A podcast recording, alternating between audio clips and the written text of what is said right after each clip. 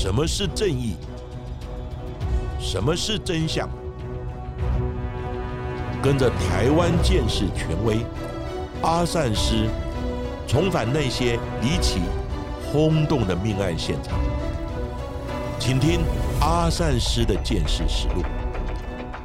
各位听众朋友，大家好，欢迎收听今天的阿善师的见识实录，我是见识专家阿善师谢松善。大家好，我是子荣。歌手罗大佑在民国七十一年出版的第一首音乐作品叫做《鹿港小镇》。这首歌曲除了获得了巨大的成功之外，也成为了台湾的摇滚经典。在歌词当中也特别写到了。台北不是我的家，我的家乡没有霓虹灯。这样子的歌词也写出了当时在台湾当时经济崛起的时候，地区发展不平均的一个社会现象。那也根据罗大佑在后续的访问当中表示，这首歌曲的灵感其实是来自一名他遇到的洗车年轻人呢。罗大佑在跟他聊天之后，才知道这名年轻人是来自彰化的鹿港乡下地方。不过他为了要寻求更好的一个机会，所以呢特。别北上来到了大台北来打拼，不过呢，现实总是非常的残酷，在寻梦还有憧憬当中，他最想念的还是家乡哦。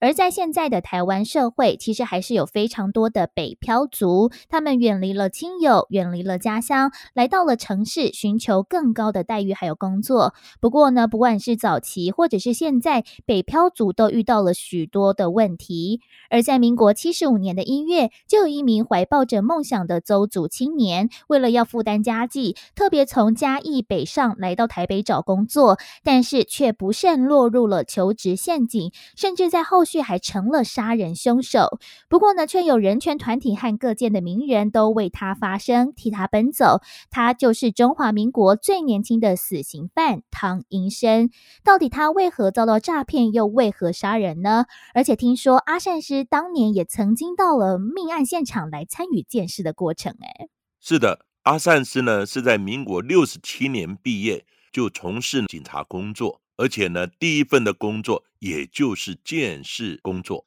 所以呢，民国七十五年的时候呢，那时候我在刑警大队见识组，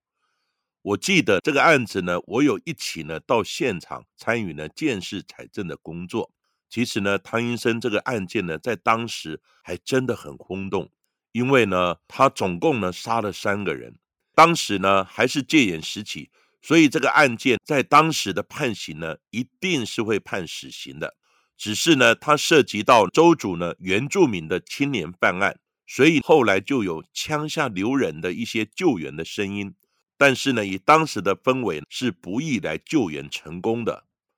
而且呢，本案呢，阿善师到现场去支援采证的时候，我的印象呢还蛮深刻的。他的手法呢，其实是还蛮残忍的。因为呢，现场都是血迹斑斑，到现在呢，我还记忆犹新呢。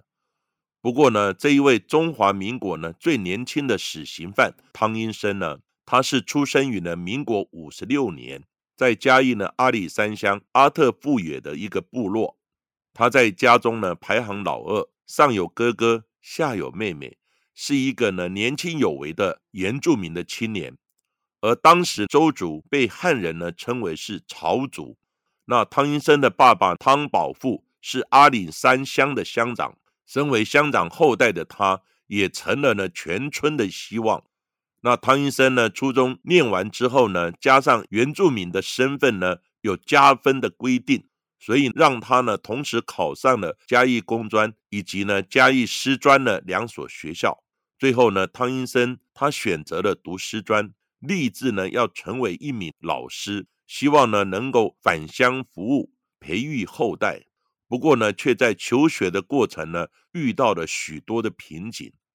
在当时呢，嘉义师专呢是所非常严格保守的学校，除了呢强制住校之外，更派呢军中的教官来严格管理呢学生的行为。而汤英生呢，他功课不错，人缘也很好，更有呢一副天生的好歌喉。他还会写诗，运动呢也是十项全能。他一直就是学校的风云人物。不过，直到了升上三年级的时候，母亲因为车祸不良于行，所以呢，汤医生的性情也跟着生变。到了四年级的时候，也因为违反了多条的校规，包括了没授学号、爬墙、抽烟或者是单车双载等等的事由，在现在呢看起来只是一些小事哦。不过在当时被记了三只大过，三只小过，被学校留下查看。所以汤医生和家人讨论之后，决定先休学。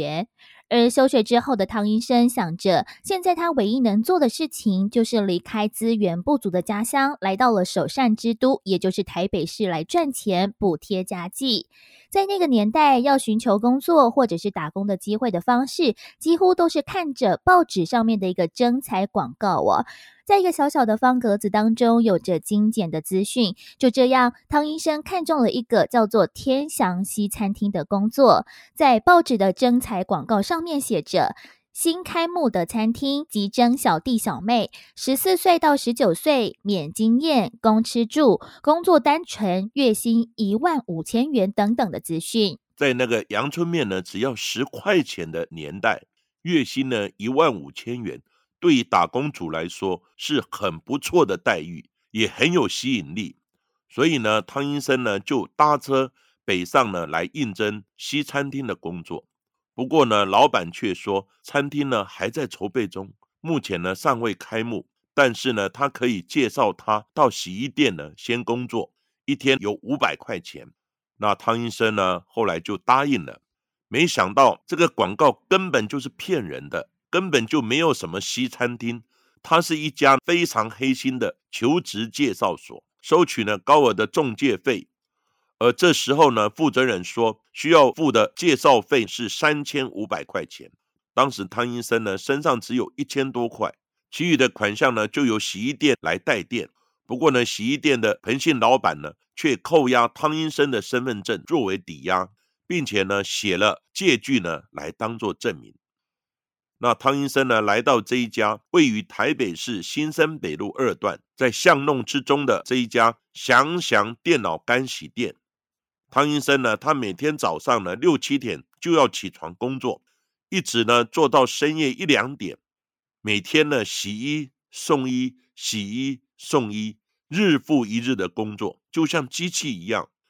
在店里面呢，虽然有供吃供住。但是呢，一天工作时间呢，动辄十七到二十个小时，真的让人实在吃不消。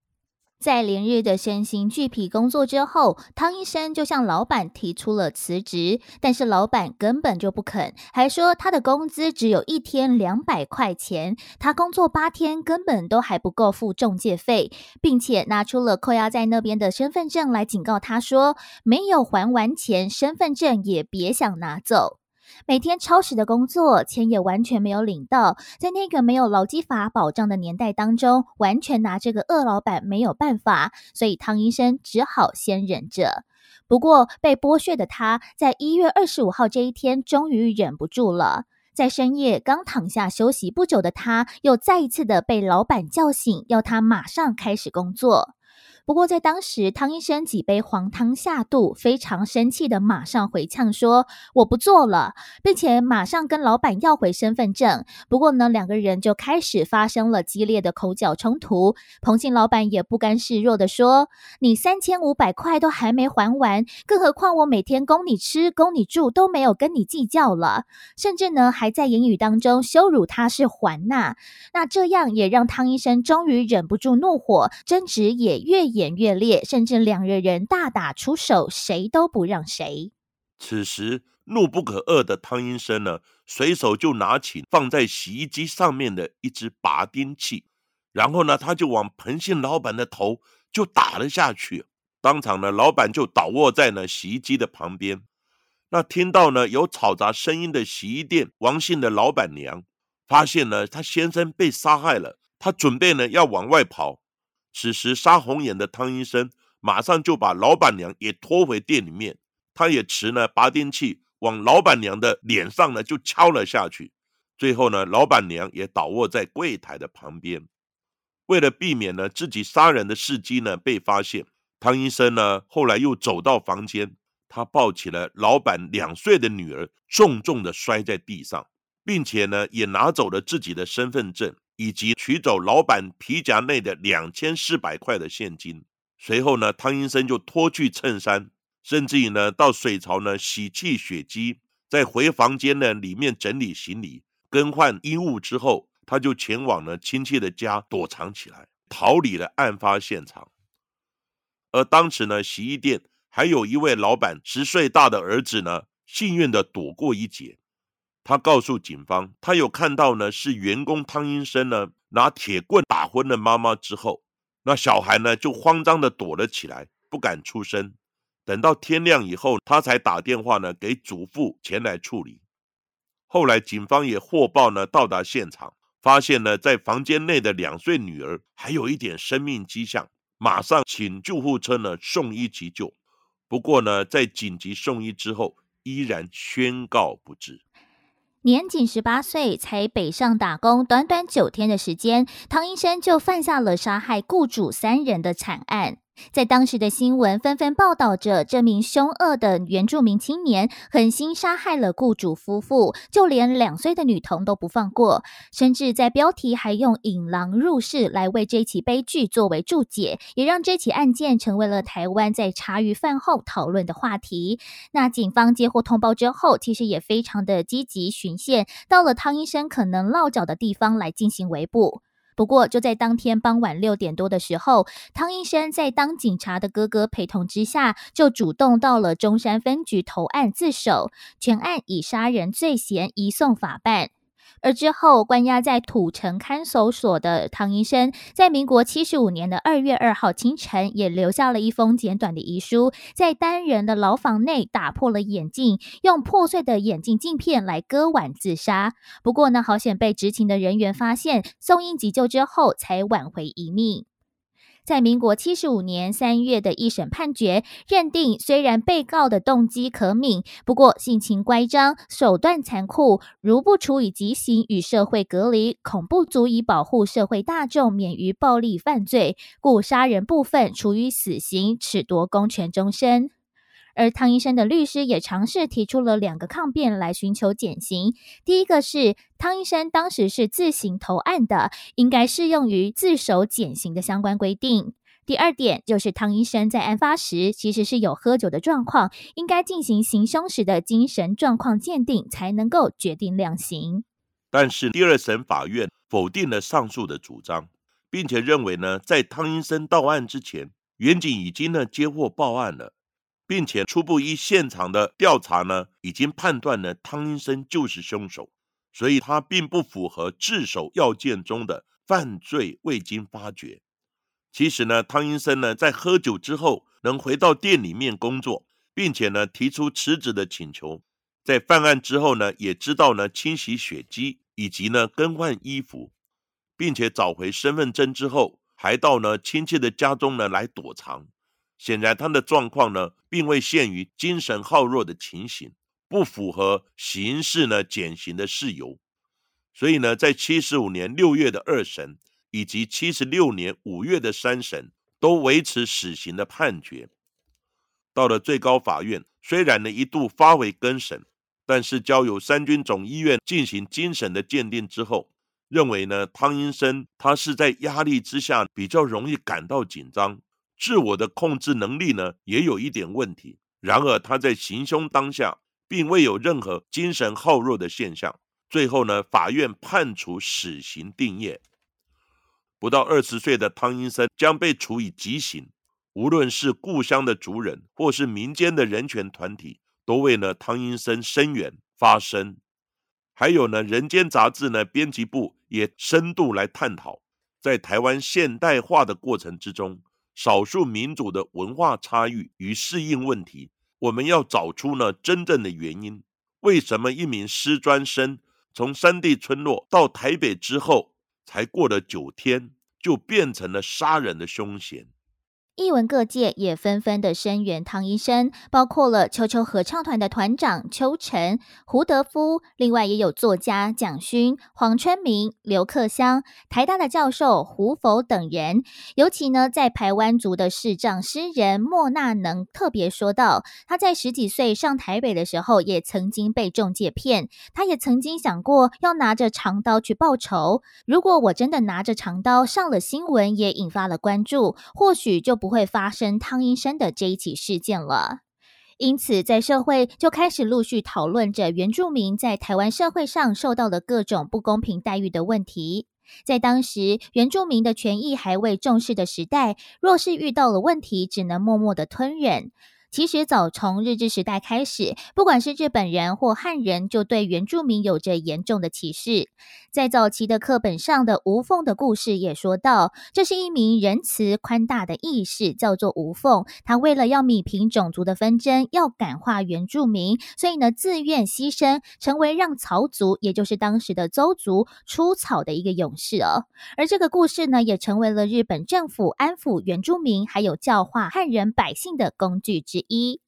而在国民政府来台之后，这个无缝的故事更是被大肆渲染，甚至也拍成了电影来大肆播送。不过，在近代也比对了邹族的口述历史或者是传统文化之后，发现了无缝的故事有许多的面向是偏离事实，而且是歧视原住民族的言论，也因此而造成了大家对原住民的刻板印象。因此，这起案件呢，涉及到原住民遭到欺压。歧视以及呢劳动呢遭到剥削等敏感的问题，而引发呢当时天主教花莲教区的善国喜主教以及呢社会各界声援汤阴生的活动，并在民国七十六年五月十二号的时候，由各界人士呢集资在《智利晚报》刊登了有半版的广告，那版面上呢写了四个醒目的大字：枪下留人。同时呢，也向总统呢蒋经国呢来请愿，希望能够呢给这名原住民青年一个活命的机会。不过呢，当时是在戒严时代的社会，这样的大动作的声援呢，反而造成了反效果。根据呢当时担任参谋总长的郝柏村先生在民国七十六年五月十六日的记录上写着：三地草族青年汤英生杀死雇主一家三口。经死刑判决确定，由党外人士及部分呢宗教人士向总统蒋经国先生来陈情，触犯了蒋经国的忌讳，让他呢深为不满。但是呢，《智利晚报》的社长吴峰山先生将汤英生案呢归咎于政府呢未能妥善照顾原住民，显然利用了本案挑拨原住民呢对政府的向心。那这些动作呢？触怒了政府的敏感神经，也加速了本案呢枪决的执行。汤医生呢就在报纸刊登广告的三天之后的五月十五号被执行枪决伏法。令人不舍的是，汤医生在执行枪决之前，他拒绝法警为他施打麻醉药，并且他说：“我罪有应得，必须承受这样的痛苦。”他当时的年纪不到二十岁啊。所以呢，他也成为中华民国最年轻的死刑犯，当时实际的年龄只有十九岁十个月。而这一名原住民青年的死，也唤起了大众对于原住民议题的重视，还有反思。在后续呢，有几项不同的变革，包含了在民国七十八年的三月份，汤医生所居住的地方原本叫做吴凤乡，就由时任的台湾省主席更名为阿里山乡。而在七十八年同年的九月份，教育部也将吴凤的故事从国小的课本当中删除。另外，在民国八十三年八月，经过了修宪之后，在宪法的增修条文当中，把山地同胞的字修正成为了原住民；而在后续八十七年，也将曹族正式的证明为邹族。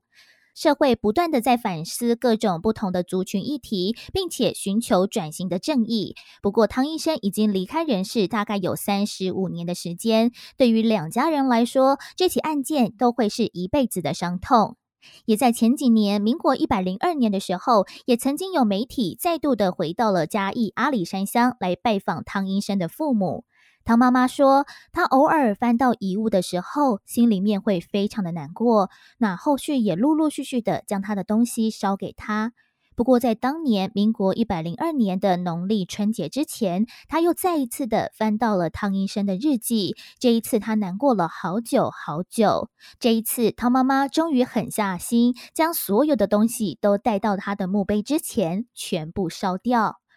不过，当时记者在汤家的院子角落看到了挂了几面的田径奖牌，而且是由嘉义师专所发出来的，所以呢，记者就好奇的问了汤妈妈：“这些奖牌是汤医生的吗？”汤妈妈只是缓缓的、静静的点了点头。也许这些就是他最后的遗物了，不知道是忘了烧掉，还是刻意保存下来做最后的纪念呢？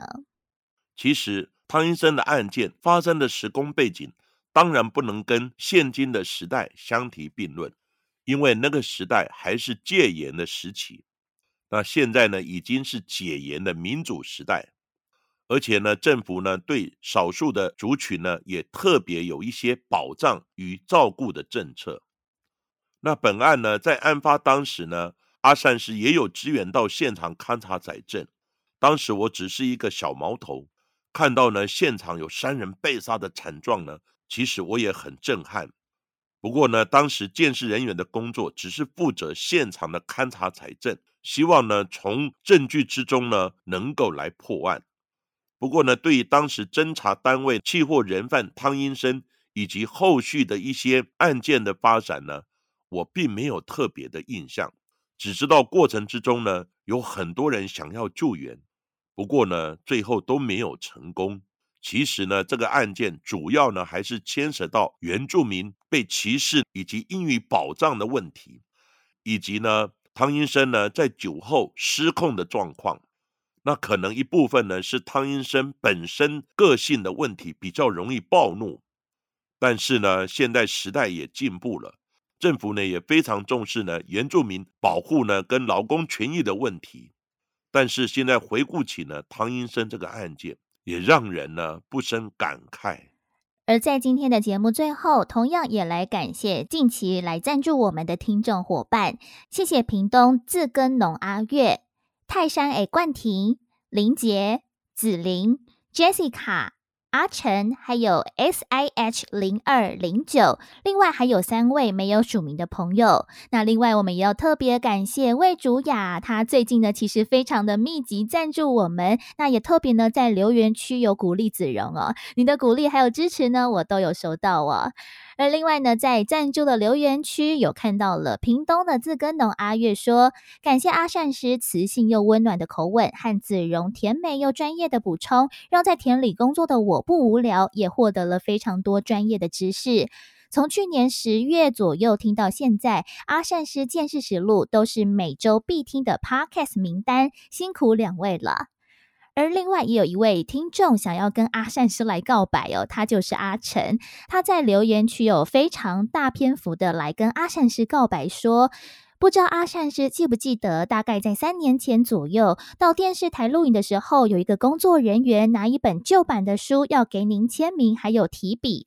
我就是那一位委托的同学，一直都很敬佩，也很向往见识工作，因此也成为我一个努力追寻的目标。虽然说这几年的缺额减少非常的多，而且第一年的我又因为被取最终没有录取，非常的难过，消沉了好一段时间。不过呢，在今年我终于获得了正取的成绩，而且已经完成了二试，准备等待受训。非常感谢你们及 D K D 嫂的 Podcast 陪伴我无数个读书休息的时光。想要跟阿善是说，虽然您可能不记得我，不过我还在这条路上努力的追寻，希望。我们能有机会再相见。非常感谢阿成的留言，那也欢迎呢阿成加入建视工作的行列。虽然这几年建视专业人员的缺额呢是越来越少，但是阿成你已经取得入门的门票了。那以后呢，就是等你受训结束之后，遇有缺的话，你就可以有贡献的机会喽。其实呢，阿善师有机缘呢参与电视媒体案件的评论工作。大约也有八年之久，所以呢，在三年之前，有电视台的工作人员拿我的书呢给我签名，我依稀呢还有一点印象，但是我没有机会呢跟阿成你亲自的碰面。不过呢，阿善师呢在这里，好要给阿成以及大家呢分享我从事呢建设工作的一个态度，